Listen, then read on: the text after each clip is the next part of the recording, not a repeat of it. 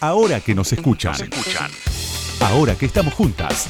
Ahora que sí nos ven. Con Ingrid Beck. Según cifras oficiales, la Argentina registró 447 condenas por el delito de aborto entre 1990 y 2009. En particular, entre 2002 y 2008, las mujeres condenadas fueron 22. Más allá de estos casos, la investigación nos permitió identificar a otras mujeres que fueron perseguidas penalmente y privadas de su libertad tras haber transitado abortos espontáneos, partos prematuros, en avalancha, en los que los bebés nacieron sin vida, algunas de las cuales ni siquiera sabían que estaban embarazadas. Hechos involuntarios detrás de cuya injustificada persecución penal, como veremos, subyacen y operan los mismos mandatos y expectativas sociales sobre la forma moralmente correcta de la maternidad. Son mujeres cuyas historias quedaron por fuera de los radares de los feminismos, que no llegaron a identificarlas ni a hacerse eco de sus reclamos por libertad. Cuando un hecho ingresa en la órbita judicial, los tribunales le colocan una carátula que es la cara física y simbólica del expediente. En general, la carátula comienza por el apellido de la persona acusada, le sigue su nombre y termina con el delito que se le imputa. Es decir, los tribunales clasifican un presunto hecho delictivo según los delitos previstos por el Código Penal. No valen, por lo tanto, carátulas que nombren hechos feos, tristes, desagradables o moralmente reprochables. La regla es que solo se pueden realizar investigaciones que se correspondan con los delitos identificados previamente en la ley penal.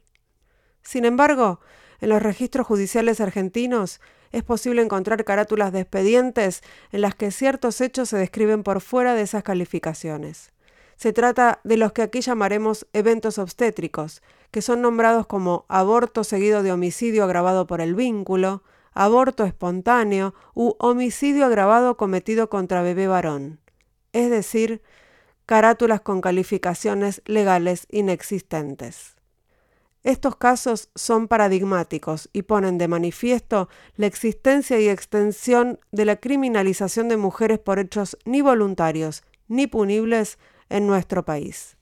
Es parte del prólogo del libro Dicen que tuve un bebé, siete historias en las que el sistema judicial encarcela a mujeres y a casi nadie le importa, de María Lina Carrera, Natalia Saralegui Ferrante y Gloria Orrego Hoyos, editado recientemente por Siglo XXI.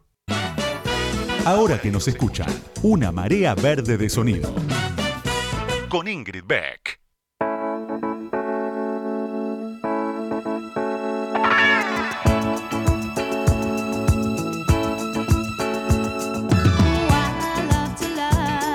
Buenas noches, buenas noches. Bienvenidas, bienvenidos, bienvenides. ¿Cómo les va del otro lado? A mí me va bien, como siempre que estoy haciendo radio, siempre que estoy haciendo este programa. No, no, me va bien cuando hago radio. Ojalá cada uno y cada una y cada una de ustedes tenga un, un espacio, un lugar como este para mí, en donde por un ratito pueden ser felices. Le deseo eso a toda la gente de bien, obviamente. A la gente de mal les deseo que no tengan ningún ratito para ser felices. Porque ante todo hay odio, rencor, bronca, ¿no? ¿Para qué lo vamos a ocultar? Pero bueno, este es mi ratito de felicidad. Y quiero compartirlo con ustedes. Y quiero apurarme para compartir este ratito de felicidad con ustedes porque ahora ya enseguida vamos a hablar con la señora Flor de la B. Ahora que nos escuchan, ahora que vos me escuchás, te cuento algo más sobre la invitada de hoy. Ahí va.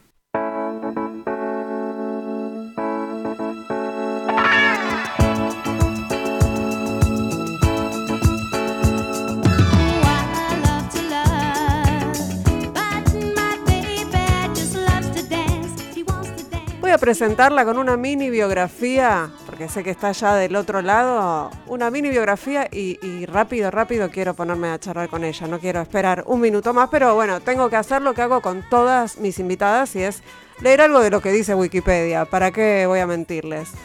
Wikipedia dice así. Florencia Trinidad, más conocida como Florencia de la B, es una actriz, comediante y vedette argentina. Nació en Monte Grande, su mamá falleció cuando ella tenía dos años y entonces se mudó a Lavallol con su hermano y su papá. Desde chiquita Florencia aprendió a usar la máquina de coser para crear ropa siguiendo los pasos de su mamá costurera. A los 17 años se presentó en el casamiento de una de sus primas usando un vestido negro que ella misma confeccionó con un corsé de color verde. A los 19 decidió que su nombre sería Karen en alusión a la modelo holandesa Karen Mulder, pero un amigo suyo la rebautizó como Florencia de la Vega porque pensó que sería mejor. Unos años después, una abogada bonaerense del mismo nombre la intimó a modificar su nombre y desde entonces es Florencia de la Vega. Su carrera eh, teatral comenzó cuando reemplazó a Cris Miró en la obra teatral Más Pinas que las Gallutas en el Teatro Tabarís. Con su trabajo como vedette en esa obra llamó la atención de productores de televisión y en especial de Gerardo Sofovich. A partir de 1998 obtuvo reconocimiento mediático eh, por su primer papel televisivo en el unitario Verdad Consecuencia. Desde entonces su carrera osciló entre la actuación en teatro y televisión, la conducción e incluso la producción teatral. En 2010, tras una serie de fallos judiciales ante una acción de amparo presentada por el equipo jurídico de la Federación Argentina de Lesbianas, Gays, Bisexuales y Trans, logró cambiar legalmente su nombre de nacimiento y le fue otorgado un documento acorde a su identidad y expresión de género. Fue una de las pioneras en ejercer ese derecho. En 2011 se casó con Pablo Goicochea y desde entonces Florencia y Pablo son padres de Paul e Isabela Goicochea. Bienvenida ahora que nos escuchan Flor de la B, ¿cómo estás? Hola Ingrid, ¿cómo estás? Tanto tiempo. Qué, lindo, qué sí, iba a decir lo mismo. Eh, nosotros no nos vimos muchas veces, pero recuerdo mi, momento más emotivo que fue eh, en el debate en, comisiones por el aborto legal, en las audiencias públicas, que nos tocó el mismo día. ¿Te acordás? Y yo fui así, re recho Lula, no importa, ¿de qué vamos a hablar? Quiero una foto con Flor de la B. qué lindo, qué fuerte, qué, qué emoción toda esa época, ¿eh? Que, cómo cambió la Argentina para siempre, ¿no? Sí, sí, y estamos... Momentos, estos momentos políticos únicos, ¿viste? Que quedarán en la historia. ¿Te imaginabas vos que ibas a participar tan activamente, en, por ejemplo, eh, que ibas a estar en la audiencia pública ahí en el Congreso?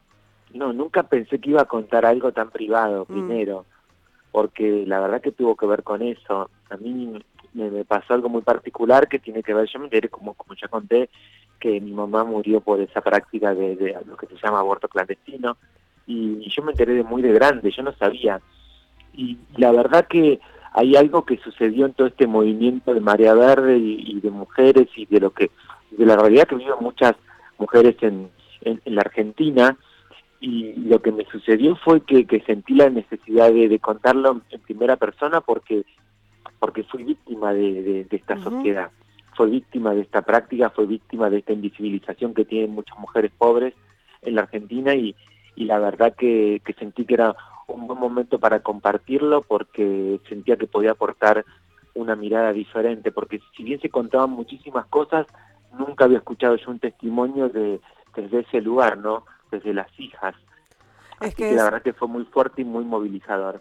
Totalmente, porque y coincido con vos en que se habla de, de, algunas de las consecuencias, pero no se habla de las hijas y los hijos huérfanos eh, de estas mujeres que mueren en abortos clandestinos, de los viudos, inclusive, de estas mujeres, eh, ¿no? de todas familias destruidas por, por, esta, por esta práctica ilegal eh, y sí, a mí me pareció súper fuerte que, pudieras, que pudieras contarlo y que eso además eh, traccionara a que otras también pudieran, pudieran contarlo, porque me parece que eso también pasa ¿no? con, con los feminismos, con estos suertes de abrazos colectivos, que cuando una se anima, eh, las demás se dan cuenta de que no son las únicas a las que les pasó.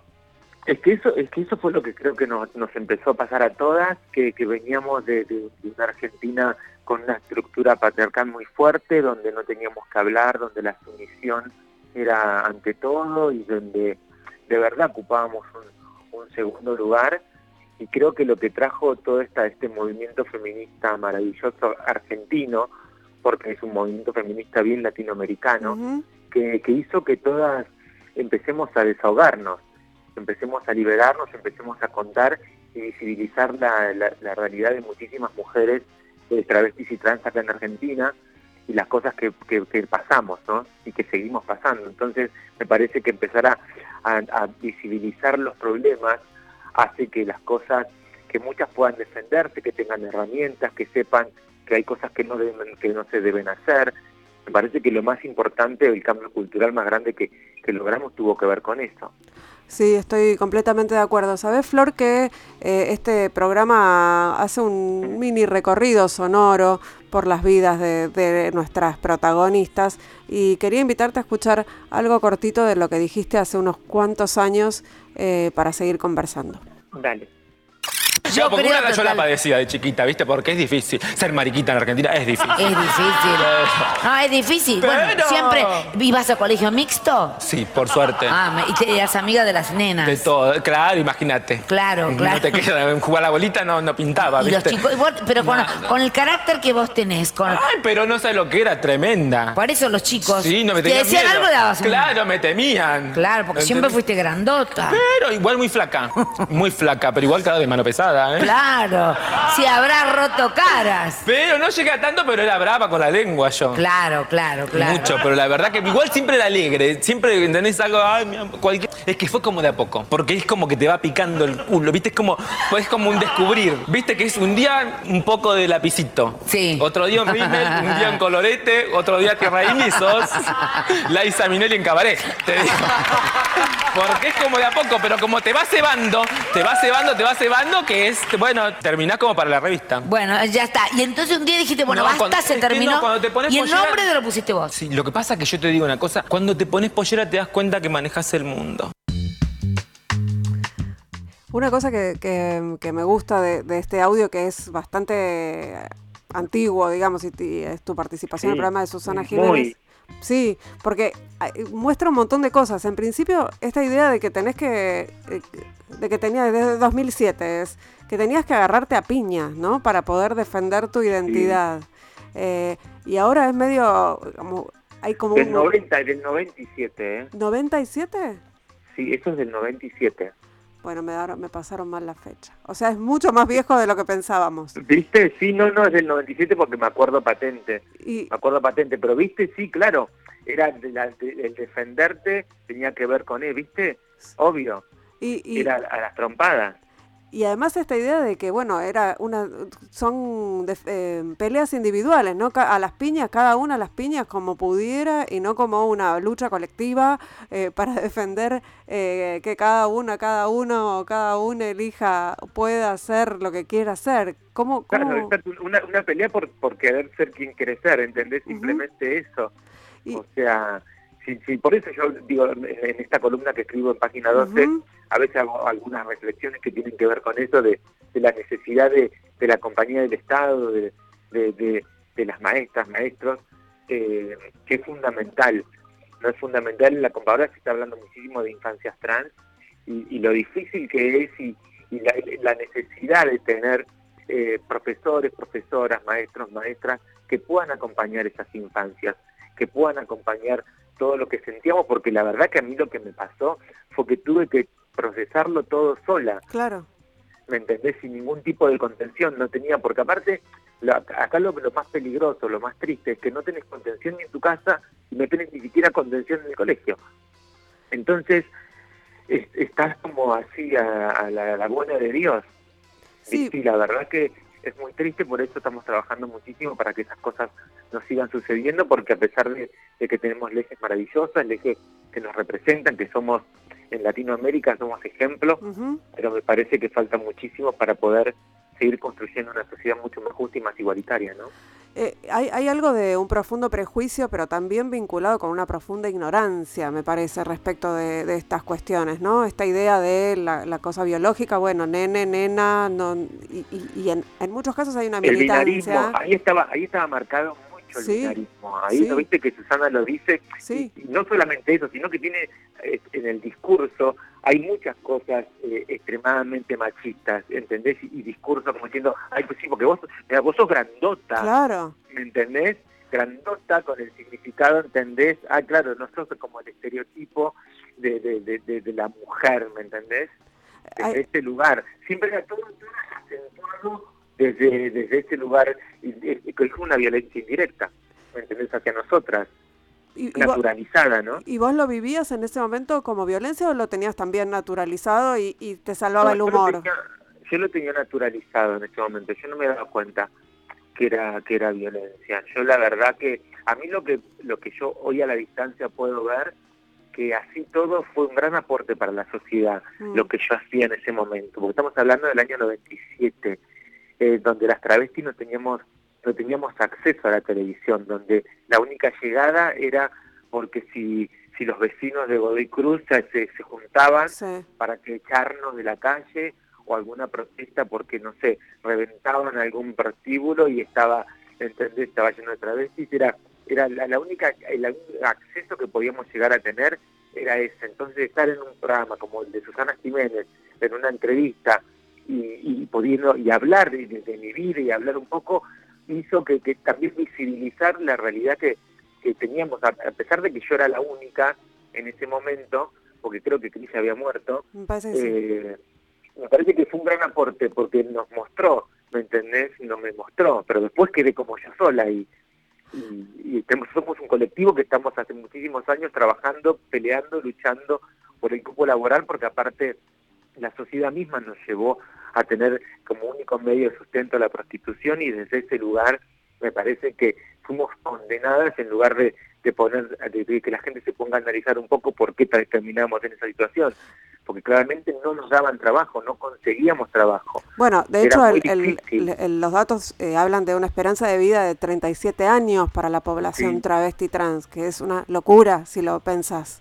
Y Eh, sí, eh, y sí, porque lamentablemente fuimos eh, llevadas, ¿entendés? Obligadas a, a, prosti- a prostituirnos indirectamente porque no tenés otro medio de sustento y la vida en la calle, la noche y todo lo que eso conlleva hace que pobres las, las chicas no tengan tengan ese promedio de vida tan triste, ¿no?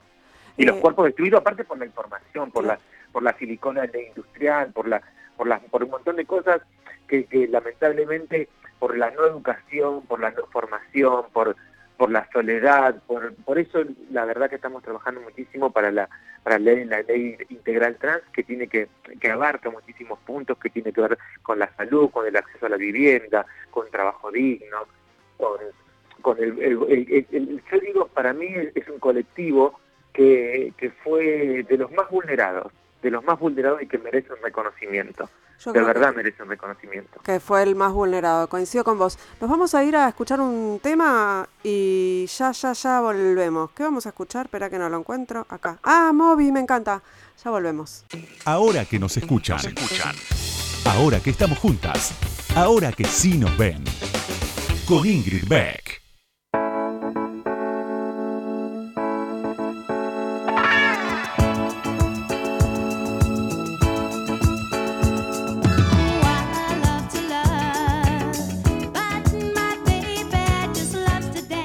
Seguimos aquí en Ahora que nos escuchan, segundo bloque. Estamos hablando con Flor de la B. Qué placer eh, hablar de, de- Estamos hablando de temas serios y yo pensaba también cuando escuchaba el, el audio ese que pasamos hace un ratito, el audio del 97 en el programa de Susana Jiménez, eh, me preguntaba y te preguntaba si no te salvó el humor en, en muchas Sí. circunstancias. a todas nos salva el humor, a todas nos salva, eh, el, el humor es la única forma de que tenemos para poder salir de, de- de muchas situaciones difíciles, duras, eh, oscuras, traumáticas, y creo que sí, de verdad es muy importante, y, y si vos empezás a ver, porque ahora la verdad que hay algo que está pasando, algo maravilloso que tiene que ver con, con la memoria trans, con el archivo de tantas chicas, es casi todas tenemos eso como en común, ¿viste? Esa cosa de, del humor, del sarcasmo. Y, y la verdad que, que sí, yo creo que fue, fue, fue y es muy importante, pero también la, la educación.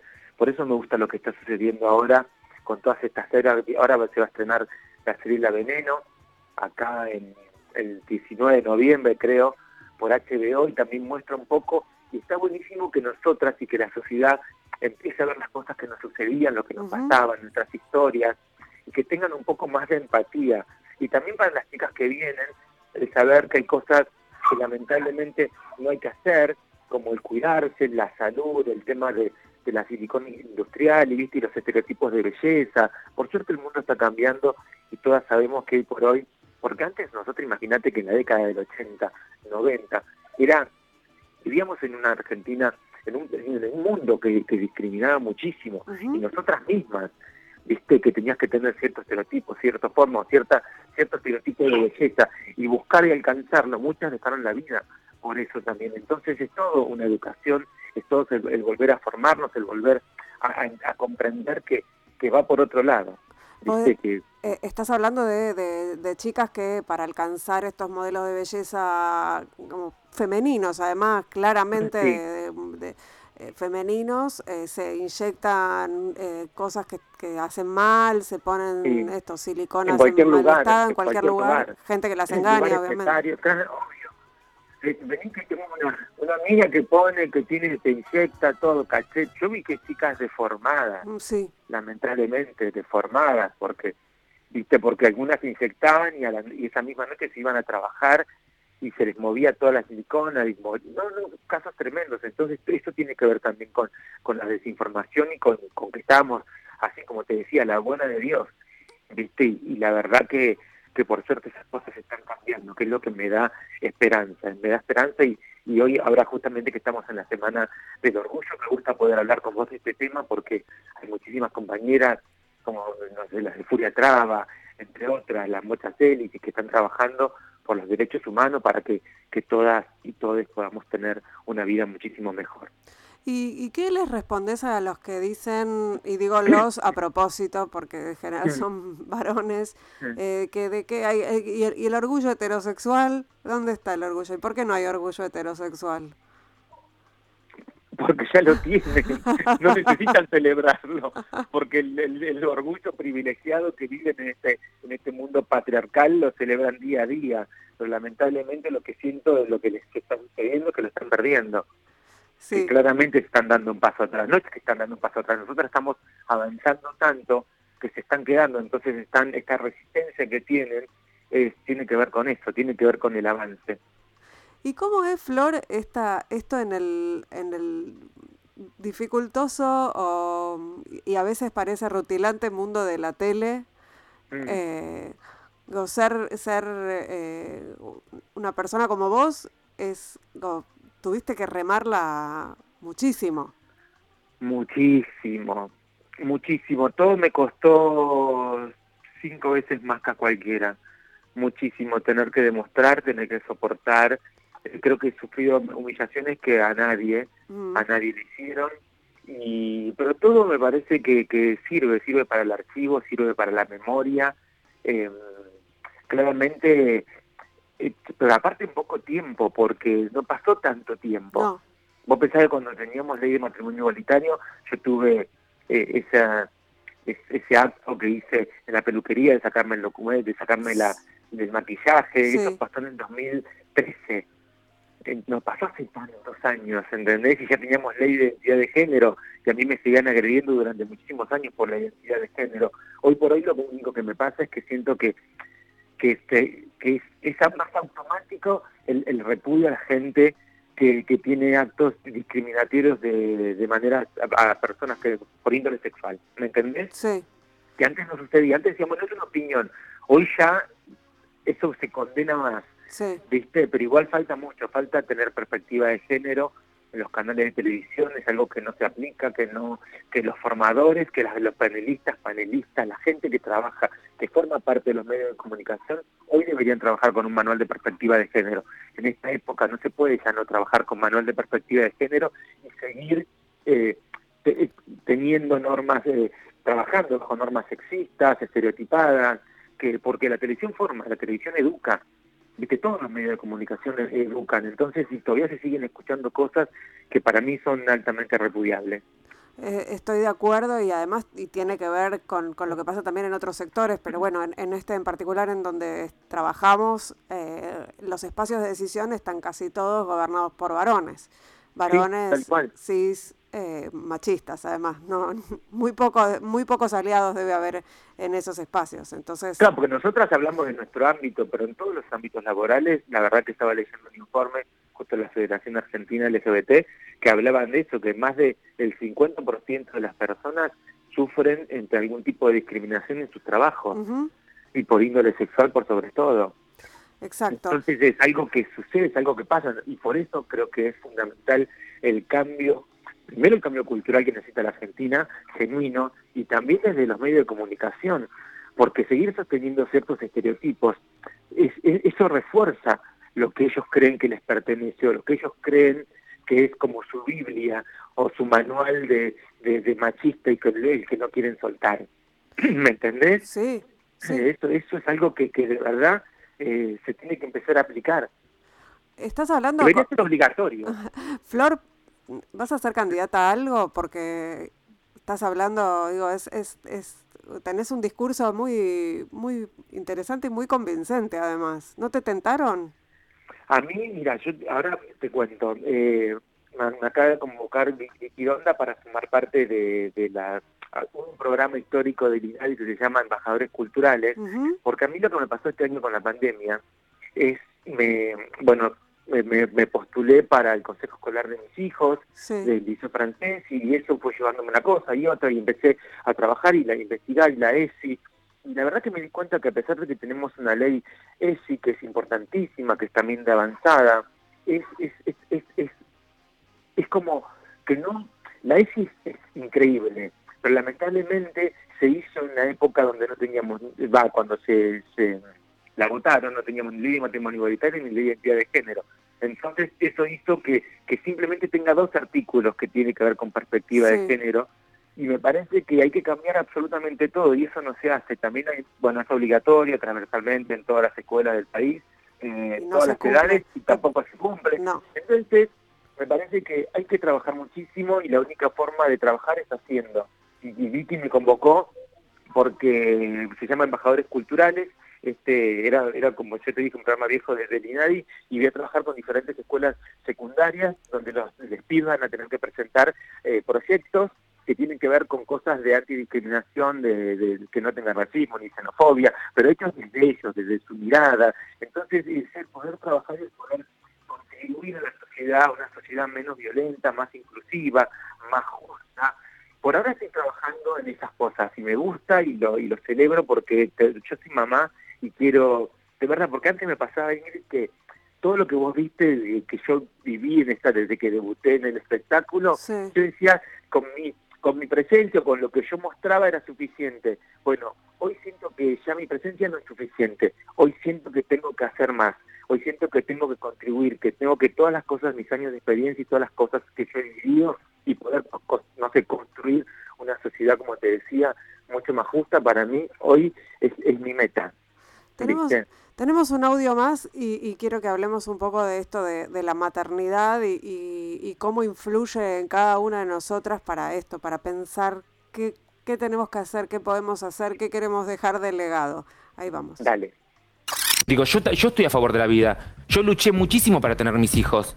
Dos hijos que amo, dos hijos que adoro y que los desee más que nada en el mundo. Yo no creo que nadie desee eso. Lo que sí creemos es que hasta que no se solucione un problema tremendo que tiene nuestro país con el tema de la educación sexual, con el tema de, poder, de, crear una, conciencia no solamente que tenga que ver desde lo, desde lo médico, desde la educación, desde las escuelas, de información integral para que este país avance es tenemos que pensar en las mujeres que estamos perdiendo. Claro, ahora. Entonces, no podemos perder más tiempo. Y yo creo que el momento es ahora. Bueno, estabas hablando de la legalización del aborto, pero, pero la referencia a los hijos me parece que, es al hijo y a la hija, ¿no? Me parece que es interesante porque se habla de, la influencia, por ejemplo, para, para los legisladores y las legisladoras de las hijas y los hijos que los impulsaron a cambiar de opinión sobre algunas cosas y en este caso parece que a vos te activó eh, esto, una, una te activó un activismo. Bueno, perdón, eh, RAE. Eh, digo, pero te, te... es otro tema, ¿eh? La RAE es otro tema. Otro tema, sí, sí, por sí. Por favor. Y el inclusivo ni hablemos porque es como patear un panal de abejas. Sí, es un detector de reaccionarios eh, permanente. Lo que pasa es que, bueno, yo, yo lo, lo hablo a veces con cuando trabajo con temas de perspectiva de género en los medios que a veces querés decir algo, querés que un mensaje llegue, lo decís con lenguaje inclusivo y no llega el mensaje nunca, como que se para en la E y ahí se cerró, se cerraron todas las compuertas, entonces es como un trabajo de hormiga, ¿no? Me pasó, me pasó con algo que yo puse hace poco de, mis hijos en, Instagram, perdón porque estamos abriendo muchas aristas, pero todo es No, pero es así todo tiene que ver, Todo tiene que ver con el tema, porque yo hablaba de, de, la verdad, bueno, mis hijos son cinturón verde, eh, acaban de, rendir cinturón verde punta azul de taekwondo, Y, la verdad que yo pensaba, para mí como mamá, de, ciertas cosas que yo dije que siempre les quise inculcar a mis hijos, no solamente una, una buena educación, el deporte, una buena alimentación, son como cosas que para mí eran muy importantes. Y, y el deporte por sobre todas las cosas, porque yo eh, de chica fui excluida indirectamente por el sistema, por esta cosa binaria del deporte, por eso también estamos trabajando en eso, en un deporte inclusivo, en un deporte no sexista, ¿viste? Donde los nenes eran por un lado y las nenas por el otro, el bullying y ese tipo de cosas. Entonces, para mí es fundamental. Y yo puse, posté una foto, un pequeño video con esa historia, y donde contaba esto, lo importante de los valores, de la alimentación y del deporte para una mente sana, para el desarrollo de, de, niñas, de las niñas, puta, imagínate, de mis hijas, y y que, y que me sentí una afortunada y una privilegiada porque lamentablemente no es la realidad que viven muchas mamás en Argentina. A mí me parecía lo más importante era eso. Sí. Lo único que se, se, detenían eran eliges. Sí. ¿Entendés? Era una catarba de odio y de cosas. Y yo digo, no le importa que haya mujeres que lamentablemente no, no tienen la posibilidad ni siquiera de alimentar bien a sus hijos, de darle un, techo, deporte, la desigualdad social, no les interesa, no les importa, lo único que les importa es que no le toquen el, el, idioma, su idioma patriarcal, su idioma que y ponen la Real Academia eh, Española como que fuera el oráculo, ¿entendés?, de, de, de, de la verdad y del mundo, de la sabiduría. Sí, es, es, increíble lo que pasa. Va, no es increíble, es, es, este, es muy tangible, pero, pero es eso, es como, hay que, es un trabajo de pedagogía. Pero es que nos tapa los valores, digo, la L nubla los valores, le nubla todo, y eso es algo que está sucediendo, ¿viste? Y, y como mamá pensaba... Volviendo, volviendo a lo de mamá, vamos y venimos, me encanta. No, pero además pensaba que tenés un, una nena y un nene, o lo que ellos decían ser, ¿no? Pero claro, tal cual. Supongo que te planteaste esto, darles las mismas oportunidades a los dos. Obvio, y aparte para mí... Eh, es lo, lo, que, lo que a mí particularmente me empezó a suceder es que claramente te cambia la vida con hijos te cambia la forma de mirar, te cambia la forma de... Por eso a mí, yo me siento como muy involucrada políticamente con un montón de situaciones, o este compromiso que adquirí, pero es por ellos, porque yo quiero dejar un mundo mejor, quiero dejarle una Argentina distinta, una Argentina donde no exista la violencia, donde las familias homoparentales podamos caminar por la calle, porque yo te juro, Ingrid, yo hablo desde mi lugar de privilegio. Yo, a mí me abren la puerta, me dicen, señora, eh, voy a comer a los restaurantes, la gente me pide fotos, saca autógrafo, mira qué linda la familia Florencia, todo. Y soy una travesti, ¿entendés? Pero, pero vivo en un... Entonces, pero no es lo que le pasa a mis compañeras, no es lo que sucede, porque nos agreden, porque nos siguen matando, porque se queden con la libertad de poder ofendernos, de decirnos cosas, de, poner nuestros genitales sobre la mesa, criticarnos, hablarlos, eh, exponernos, y no es así.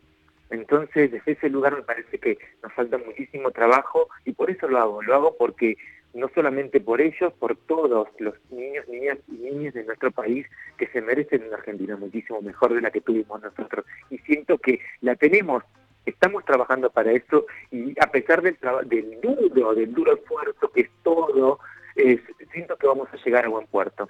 Lo siento. Sí, yo creo que sí. Además eh, lo, veo justamente en, en les chiques, ¿no? Que vienen Muy. reformateados, vienen distintos, vienen... Eh, son, son, son otra generación que está por ejemplo, en relación con el tema de identidad de género, yo tengo un hijo adolescente y para él no es un asunto. No es un tema, no es un, no sé, no, no, no, no, le importa si varón, mujer, con quién, no, es como no, no hay un asunto ahí, que para mí todavía hoy, digamos, es algo que se trabaja, no es algo natural.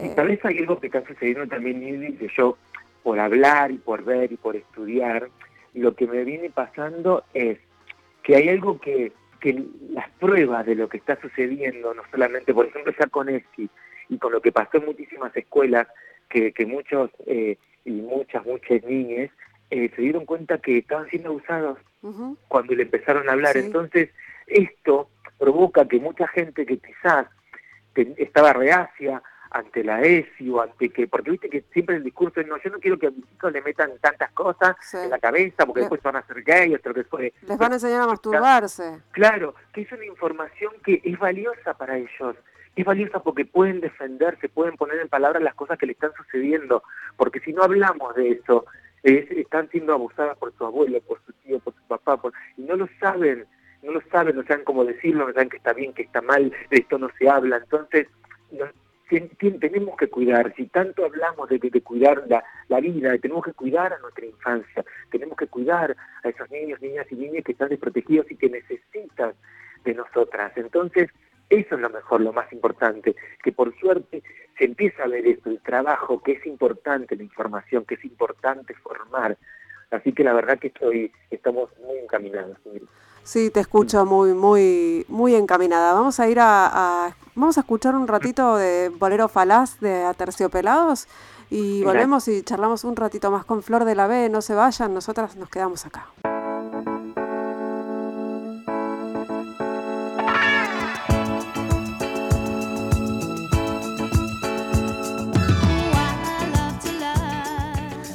Tercer bloque de ahora que nos escuchan, estamos charlando animadamente con, con Flor de la B sobre derechos, feminismos y todas las cosas que, que, nos interesan. También pensaba cuando hablábamos del pasado, Flor, que eh, Más Pinas que las Gallutas es una obra que, no sé, ¿participarías hoy en una obra así?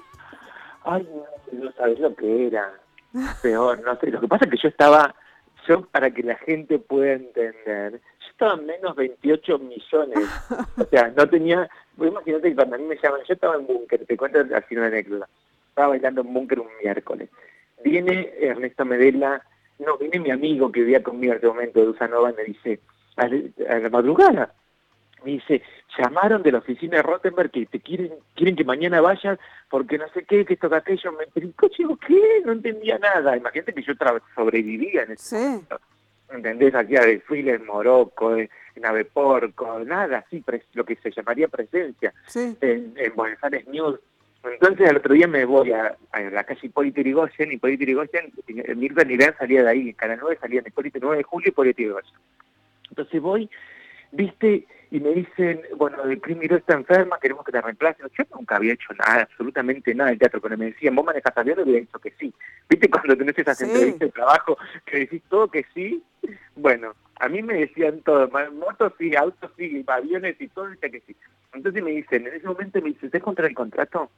Eran dos mil pesos, dos mil dólares por mes. Por mes, uno a uno. Imagínate, ¿dónde firmo? Yo digo, voy limpio el teatro por esta plata. ¿Entendés? Entonces así fue.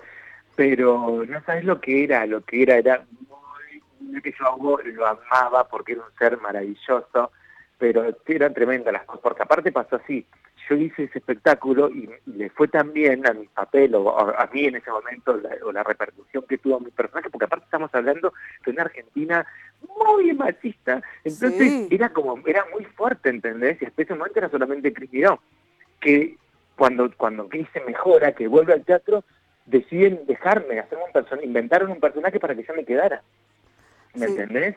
Entonces, y ahí no sabes si yo venía supuestamente del fondo que me habían violado y Tristán y Emilio dice ahí, yo estaba así como con un vestido que era medio hecho girones, ¿entendés? Y se me daban vuelta y me decían, ¿pero qué tiene ahí? No, no, sabes, todo, todo, todo, todos los chistes, los chistes más machistas estaban todos puestos ahí. Pero pienso además de que, probablemente hoy no, no habría una hora así, ¿no? como... No, no, no podría, no, no, no existe no existe, pero igual, ¿sabés que yo estaba viendo? Bueno, hay una serie en, Netflix que se llama Disclosure, y todo era así, todo era así, porque desde Oprah, Oprah preguntaba, ¿entendés? ¿Qué tenés ahí? ¿Entendés? Eh, todo era como, era como algo, era como un denominador con las personas trans, era eso, ¿entendés? Era nuestra genitalidad, era una falta de respeto total de todo, todo lo que te puedas imaginar, todo, todas las violaciones a los derechos humanos, bueno, se aplicaban en las entrevistas para nosotras, ¿viste? Pero bueno, era una época que estaba así, estaba naturalizado de esa forma. Costó mucho dar vuelta a la tortilla, costó mucho dar, hablar o empezar a, poner el foco. A mí me pasó. Cuando yo decidí que dije, no quiero hacer más humor de esto, digo, basta, porque no siento que tenga que hacer humor, porque es lo que hablamos al principio. Era, el humor salvó, pero tampoco yo tengo que hacer humor para que me acepten. Si no me aceptan, no me aceptan, punto. ¿Me entiendes? tengo que decir, ay, me afeito la barba y, ¿me entendés? Ah, sí, graciosa, te, te acepto. O sí, o calzo 45, ay, sí, ay, qué graciosa, te acepto. No, caso 45 y me afito la barba y me tenés que aceptar igual, no tengo que ser graciosa. ¿Me entendés? Eso fue lo que cambió. Porque antes era como, viste, ese, ese paradigma de que solamente, igual todavía sigue existiendo. A mí me ha muchísimo cuando yo dije, basta, yo soy este y basta y punto, ¿entendés? A mí me han, condenado muchísimo, se me ha criticado y me han dicho de todo, pero yo sabía que, que, el camino era por acá. ¿Y qué, ¿Y qué papel, digo, más allá de la conducción, qué papel de ficción recordás como algo que te haya hecho sentir bien, o como, como eh, que, era adecuado para, para vos? Y bueno, a mí la hice a pesar de que era extremadamente prejuicioso y, también bajo una norma muy patriarcal, me parece que fue un personaje que nos mostró a nosotras desde otro lugar, mm. desde un lugar más ingenuo, más lúdico, que, que nos podíamos, que se podían enamorar de nosotras, porque siempre la, la mirada de la sociedad ante nosotros era desde un lugar de, juicio y de condena, ¿viste? Y, y, y, desde como desde una cosa negativa. Y creo que Laisa lo que le trajo al transvestismo fue algo como más algo blanco, mm. ¿viste? Algo algo que, que, pudimos, que comí en la milanesa a las nueve de la noche en Telefe y estaba yo con un hombre que, de alta sociedad que me buscaba, ¿entendés? De que existe, de que, de nosotras se enamoran, nosotras tenemos familia, tenemos novios, tenemos marido, ahora tenemos hijas, ¿entendés? Entonces me parece que ese fue un hermoso, fue un hermoso personaje. Y después a mí lo que me pasó con la pelu también es que fue para mí la primera vez que salí fue inevitable pensar en esa criatura que se ponía eh, yo ponía las dos sillas de mi casa, yo vivía en un comedor, es una casa muy chiquitita, em, en la mayor y ponía las dos sillas y me, ponía a mirar televisión así como acostada, ¿no? Porque no tenía living, nada de eso. Entonces, y miraba, a la miraba Pink, viste, con esos peinados y, esa, y esas flores, o, a Mirta almorzando, viste, o a Susana y después un día estaba y me había convertido en, en, ese, estaba ahí y era una travesti y era yo era ese ese niñito que estaba mirando la televisión en su casa y pudo atravesar pudo atravesar todos los prejuicios de esta sociedad y convertirme en esa conductora. Y yo sentía que era un mensaje yo veía cuando cada vez que salía em, miraba el lente o miraba la cámara y para mí había muchas como yo del otro lado. Mm teniendo esperanza, porque yo en ese momento no había esperanza para mí, a mí me decían que no iba a conseguir nada por ser así en la vida, ¿entendés? Y yo le estaba demostrando a esta sociedad que sí puede ser lo que vos quieras, hombre, simplemente te lo tenés que proponer. Ir esa conductora travesti en Telefe, abriendo todos los días, bien, con éxito, con una familia, con un hijo, con un marido, sí se puede. Simplemente lo tenemos que trabajar nosotras mismas, eh, nosotros, nosotros. Eh, es, es interesante porque todo el tiempo vos decís que sos una privilegiada y, me parece como eh, que, está bueno rescatar esto, porque si no, viste, esta idea de que, bueno, la idea meritocrática que, que funciona en todos los niveles, ¿no? Bueno, yo pude, entonces si yo pude, todos podemos. Si yo pude, pero hace falta trabajar entre todas para que todas podamos. Tal cual, ese es el tema. Ese es, y sobre todo, y visibilizar desde un lugar que tiene que ver, porque obviamente que no pretendo que todas no quieren ser actrices ni conductoras, hay, hay otras que van a ser eh, científicas, ¿entendés? Hay una científica ahora en el CONICET que me encantó su historia, que en este momento no me acuerdo el nombre, eh, pero tiene que ver con, con el que nosotras empecemos a ocupar los lugares que nos corresponden y dejar de ser miradas de mala manera. ¿me entendés? Es trabajemos al día, coto, en una peluquería, en el ejército, manejemos un avión, en un banco o en donde sea. Es simplemente ser respetadas como seres humanos. Eh, ay, qué lindo que lo decís. Mira, tengo un audio para, para que escuches con un mensaje, a ver. Mami, estamos comiendo rico. Espero que la pases bien, que comas bien. Mandale besos a Mirta y a sus compañeros. Eh, lindo. Acordate, ma. Acordate. Un saludo. Ah, qué Acordate. Te veo mañana, mami.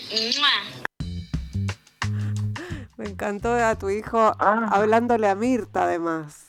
¿No? No, esas son, eh, bueno, es mi punto, mi talón de Aquiles.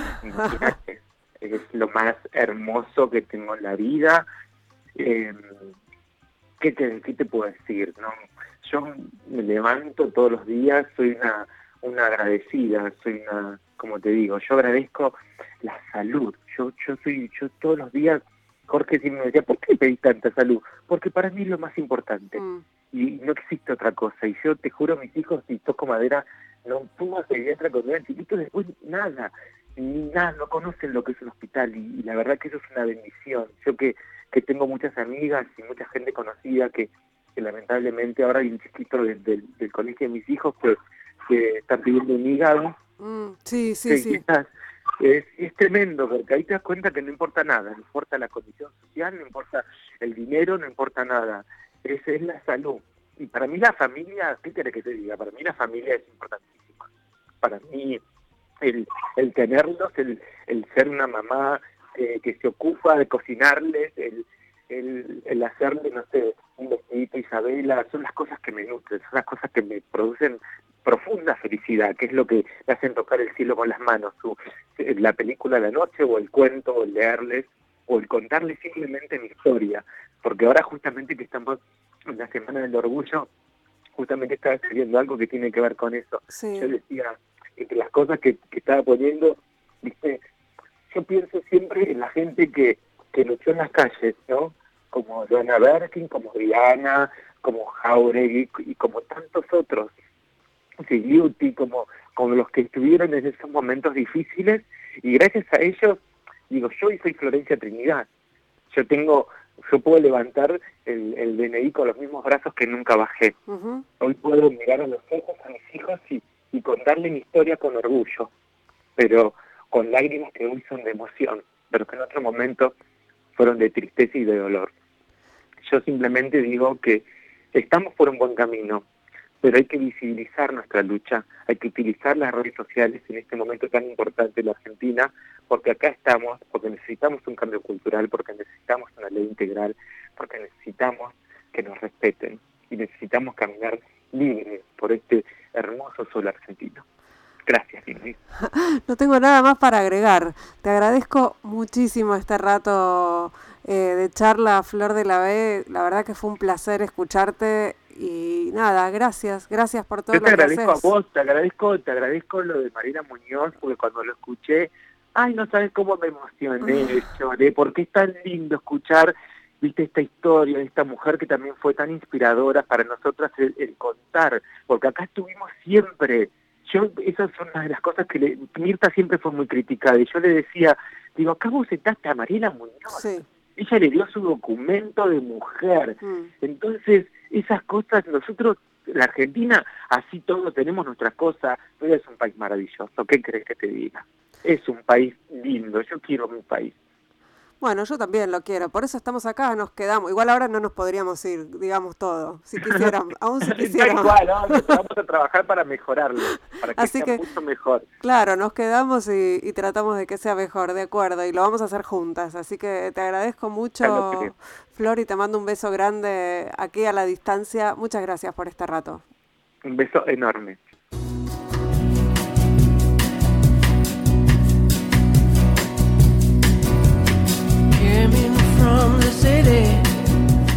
Este fue otro lindísimo ahora que nos escuchan, que hicimos con todo el amor del mundo en la operación técnica Lucas Rodríguez Perea, en la musicalización Sergio Cirigliano, en las redes Laura Petraca y en la producción Noelia Rubenbach. Será entonces hasta el próximo miércoles a la medianoche, aquí, aquí mismo en Radio con Vos. Chau.